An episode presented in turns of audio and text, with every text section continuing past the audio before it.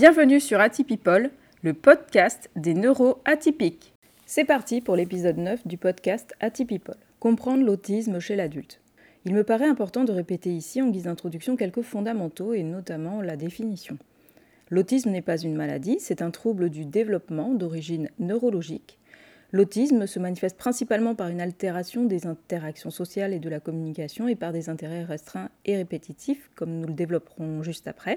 Ces troubles peuvent provoquer un comportement inadapté dans certaines situations et ces signes sont généralement identifiés de manière précoce, habituellement avant l'âge de 3 ans.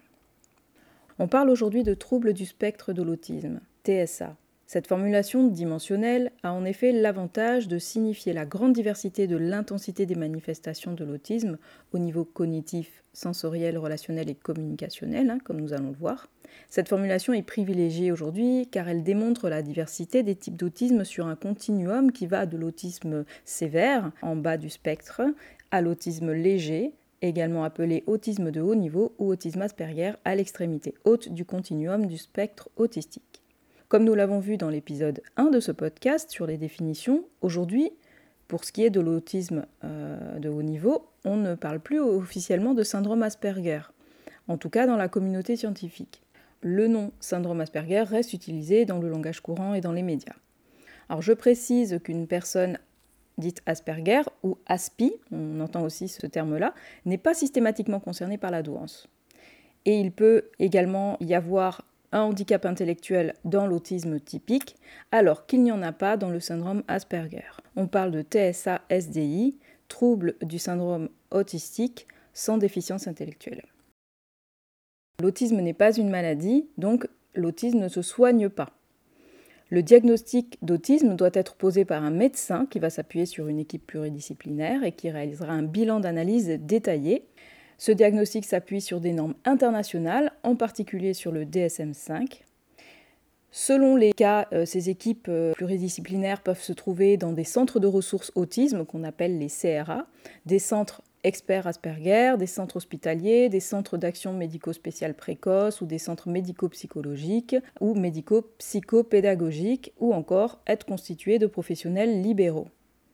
Pour autant, si le diagnostic chez les enfants s'est considérablement amélioré euh, ces dernières décennies, il n'en reste pas moins qu'aujourd'hui, être diagnostiqué à l'âge adulte demeure un parcours du combattant, long et parfois décourageant. Les pratiques peuvent être disparates selon les centres, les protocoles changent, les professionnels de santé n'ont pas tous la même connaissance du sujet et les mêmes compétences en la matière. Par contre, une fois le diagnostic posé, il est vraiment salvateur. Albert Einstein disait Si vous jugez un poisson à sa capacité à grimper à un arbre, il croira toute sa vie qu'il est stupide.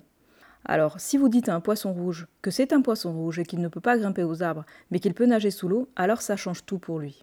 Moi, je milite en faveur du diagnostic. Et à titre d'exemple sur cette idée que le diagnostic peut être salvateur, permettez-moi de citer un extrait du blog Les tribulations d'une Asperger, et notamment de l'article Être diagnostiqué comme présentant le syndrome d'Asperger à l'âge adulte.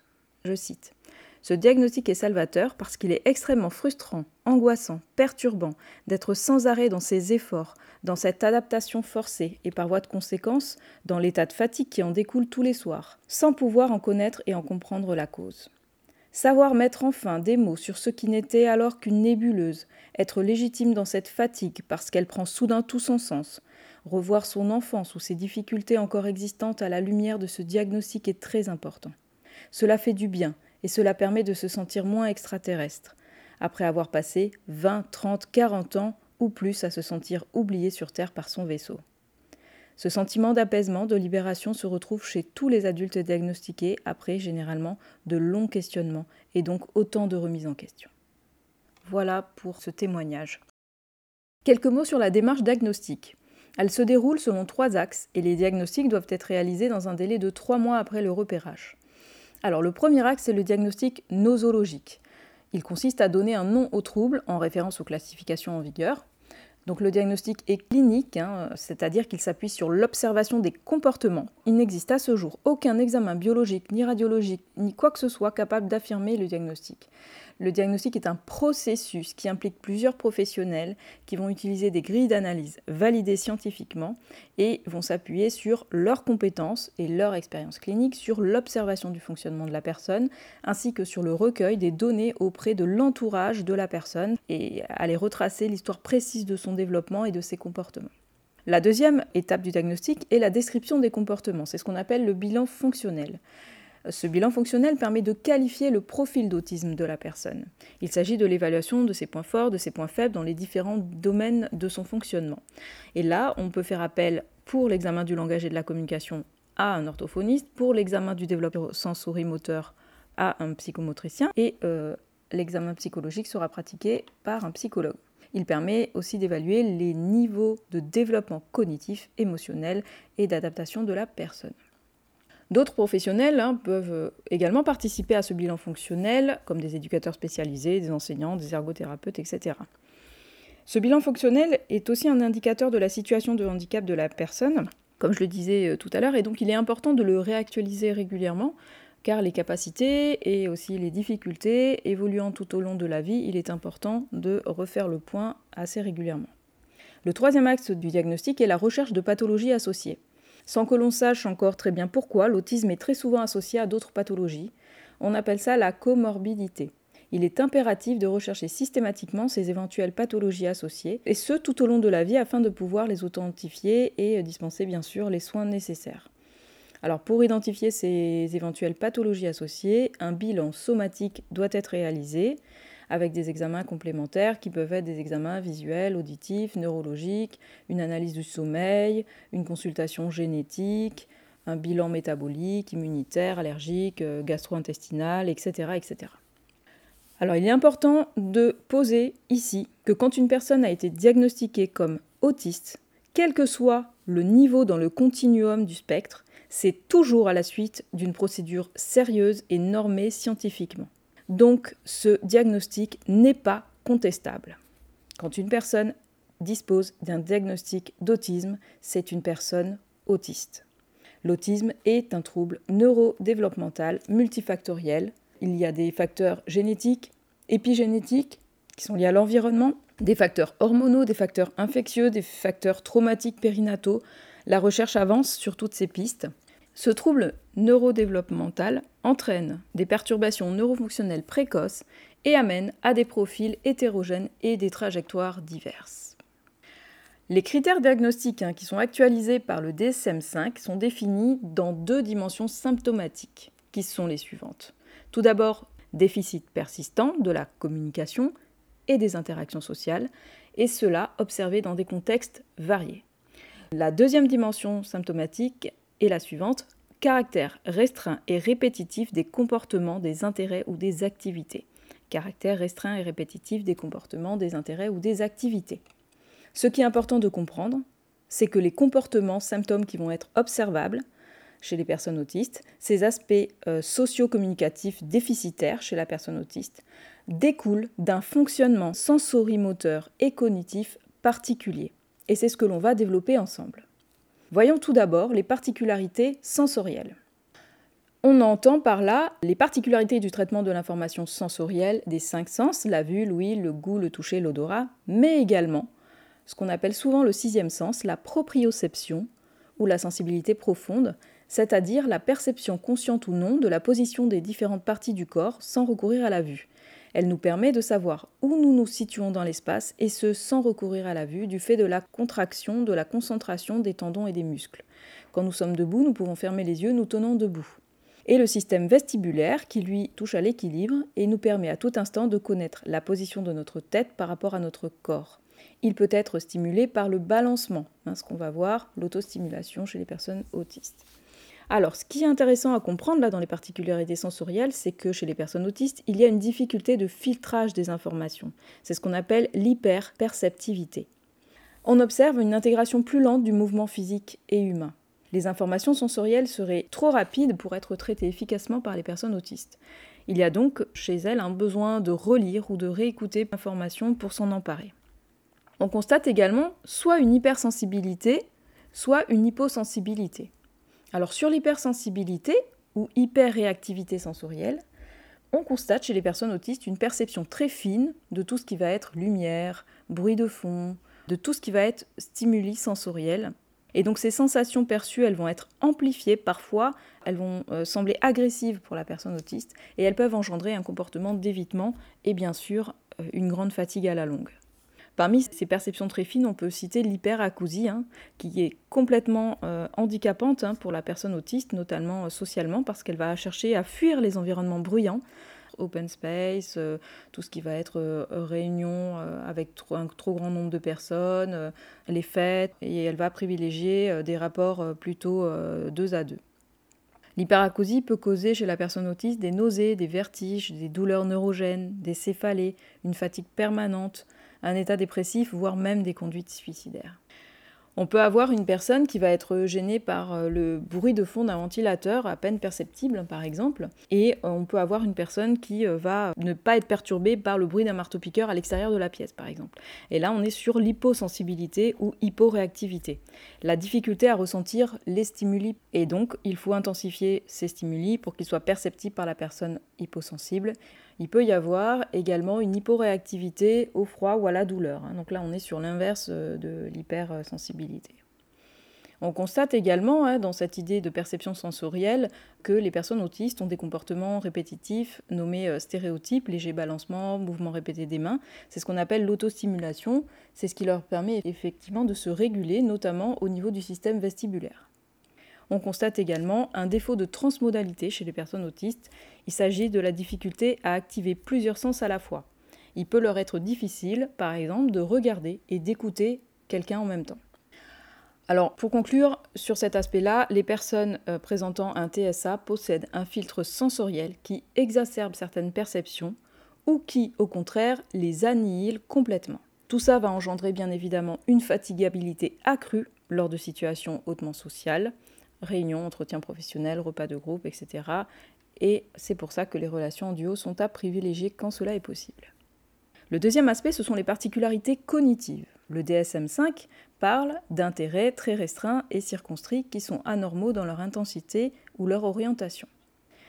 À titre d'exemple, j'ai envie de, vous citer des références à certaines séries, notamment euh, la série Atypical avec le personnage de Sam Gardner, euh, le personnage de Sheldon Cooper dans Big Bang Theory, euh, le personnage de Sean Murphy dans la série Good Doctor, ou encore dans le film Le goût des merveilles, le personnage de Pierre, et le personnage d'Alan dans le fameux film The Imitation Game.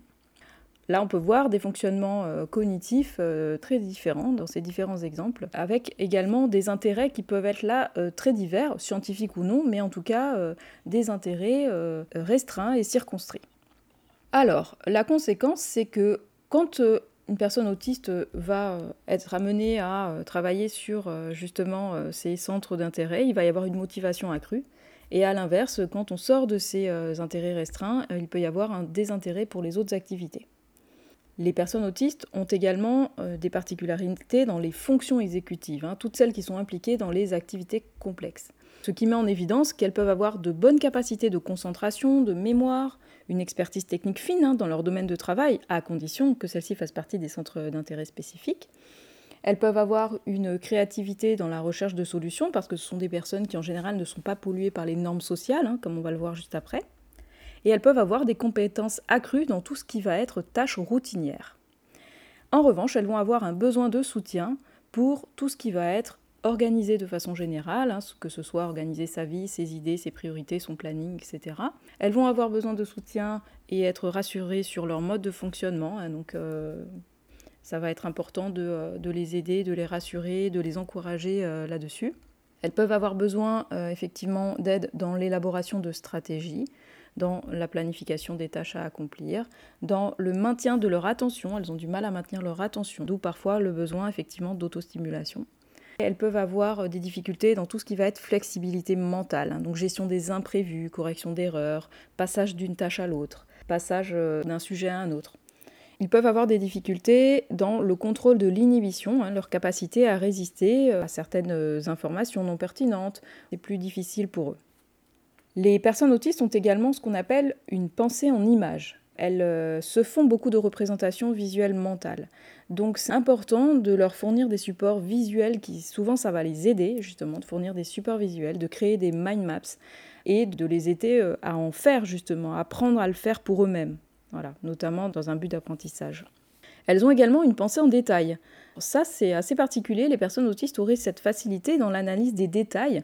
En revanche, elles auraient une faiblesse dans la cohérence centrale. Alors, la cohérence centrale, c'est justement la capacité à organiser en un tout cohérent les diverses informations prises dans un contexte précis et donc à réajuster ses connaissances en fonction du contexte.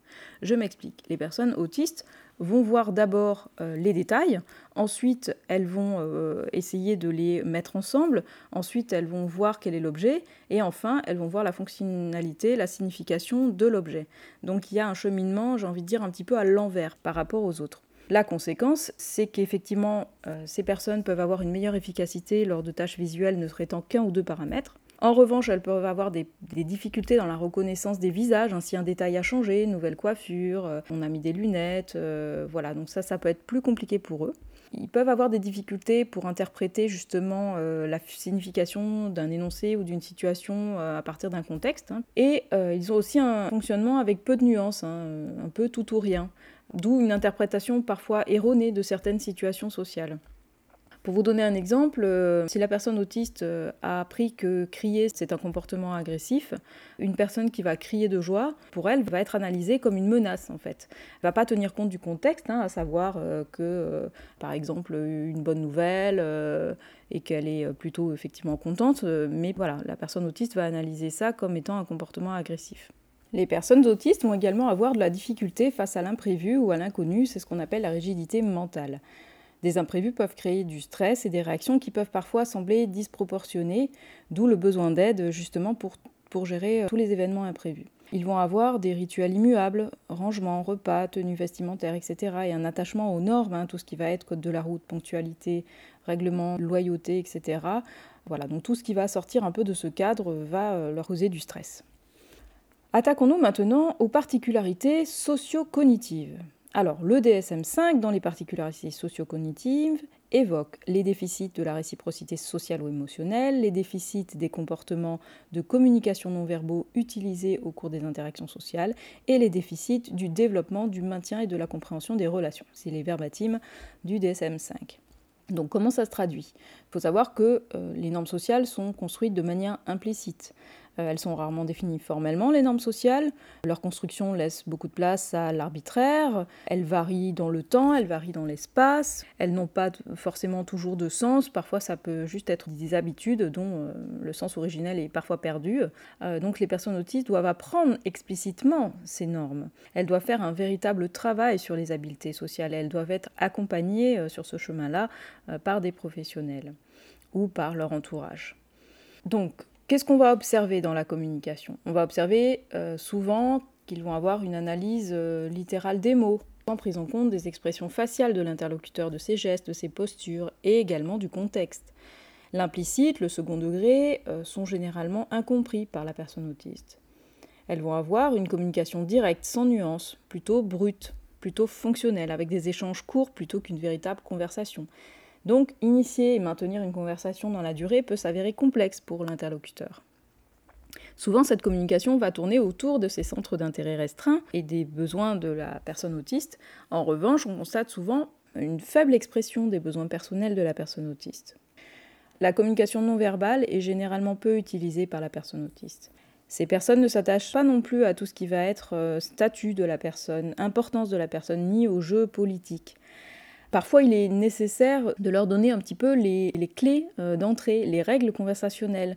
Euh, il faut expliciter un certain nombre de choses. Il est important que l'interlocuteur euh, évite de sauter du coq à l'âne, de l'interrompre par exemple, qu'il puisse lui laisser exposer son avis, même s'il n'est pas d'accord avec lui, etc. Voilà. Tout ça peut générer une certaine vulnérabilité face aux abus. Donc attention, euh, je voudrais aussi euh, faire un petit focus sur l'empathie. On entend souvent hein, que les personnes autistes du moins manquent d'empathie. Alors là, euh, je ne rentrerai pas dans les stéréotypes et les, débats hein, autour de ce que n'est ou n'est pas une personne autiste. En tout cas, sur l'empathie, euh, ce que j'ai envie de poser, euh, c'est que bien évidemment euh, qu'elles ont de l'empathie. En revanche, ce qui est compliqué pour elles, comme je viens de le démontrer là, c'est qu'elles ont du mal à l'exprimer et que ça ne se voit pas. Ça va pas se voir au travers de leur expression faciale, de leurs gestes. Le non-verbal étant très peu utilisé chez eux, il n'y aura pas de moyen de communiquer cette, cette empathie. En revanche, elle sera cognitive, au sens où ils vont comprendre ce qu'il se passe et ressentir une émotion. Bien sûr que les personnes autistes vivent des émotions et ressentent des émotions. Ce qui est plus difficile pour elle, c'est la capacité à les exprimer. Alors une fois qu'on a dit tout ça, je voudrais faire une petite précision au sujet des femmes. La recherche tend à démontrer une spécificité féminine de l'autisme. Alors selon une récente étude de Simon Baron Cohen hein, euh, dans les années 2015, euh, on s'est rendu compte que du fait de leur capacité à camoufler leurs traits autistiques par des stratégies, les femmes ont souvent un risque plus élevé de passer sous le radar. Euh, comme l'a écrit la doctoresse néo-zélandaise hein, euh, Ava Ruth Baker, également autiste Asperger, Invisible at the end of the spectrum, autrement dit invisible à l'extrémité du spectre, jusqu'à devenir insoupçonnable. Alors bien sûr, cela est également valable pour les hommes. Hein. sur le haut du continuum du spectre autistique, les personnes peuvent complètement passer sous le radar et souvent être non détectées ou confondues avec euh, des personnes à haut potentiel. On a également parlé euh, de ce problème de passer sous le radar dans le podcast sur les femmes à haut potentiel avec Fabrice Michaud, donc euh, ce n'est pas l'apanage des euh, femmes présentant un TSA. Alors qu'est-ce qui explique justement ce sous-diagnostic des femmes autistes?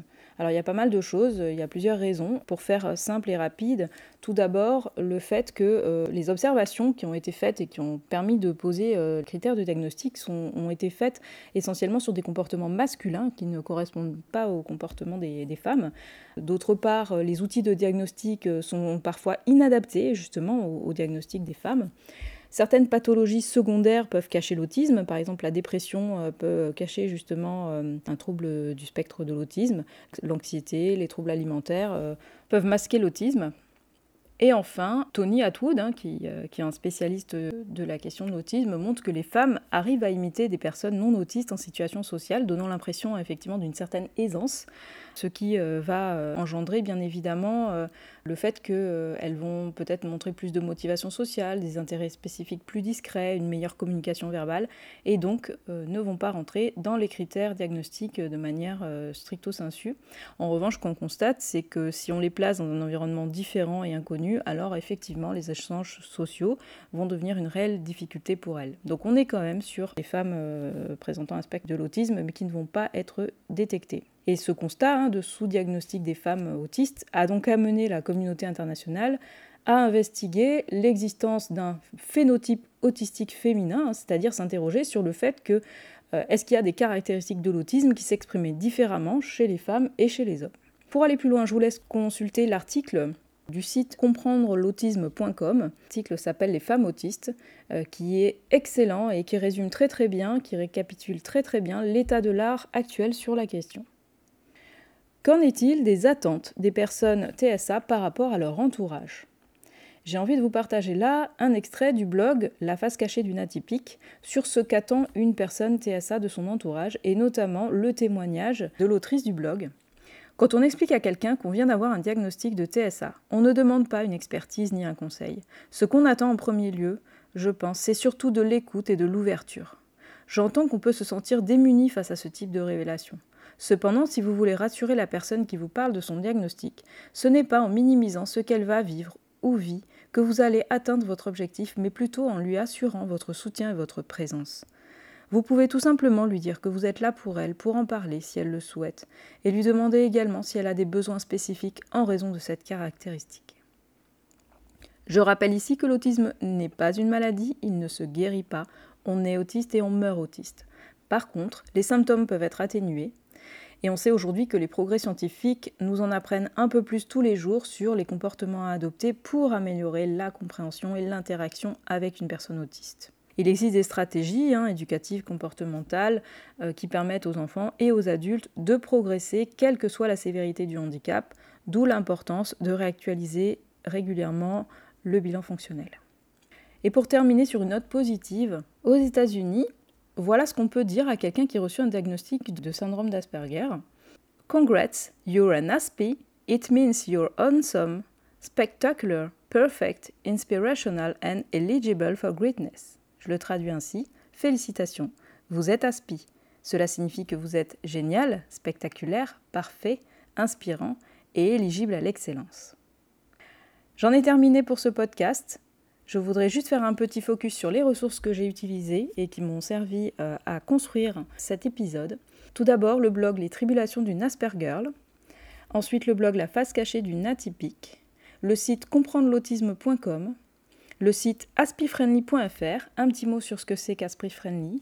AspiFriendly, c'est un projet global avec des actions qui concernent en fait l'accès à la formation, formation supérieure, jusqu'à l'insertion professionnelle pour les personnes autistes, des outils mutualisés à la fois pour les étudiants et les enseignants, c'est également des accompagnements par des experts et des partenariats avec des entreprises, l'objectif étant d'améliorer l'inclusion des étudiants autistes à l'université.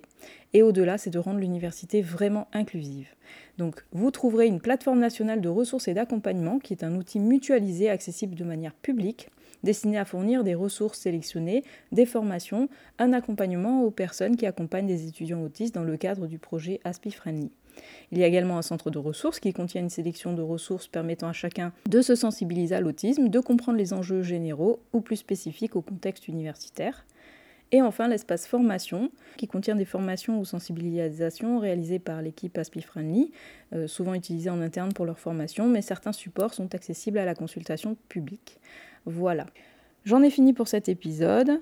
Je vous retrouve sur mes réseaux sociaux et notamment sur mon groupe Facebook Atypipol. Le prochain épisode sera le dernier de cette série.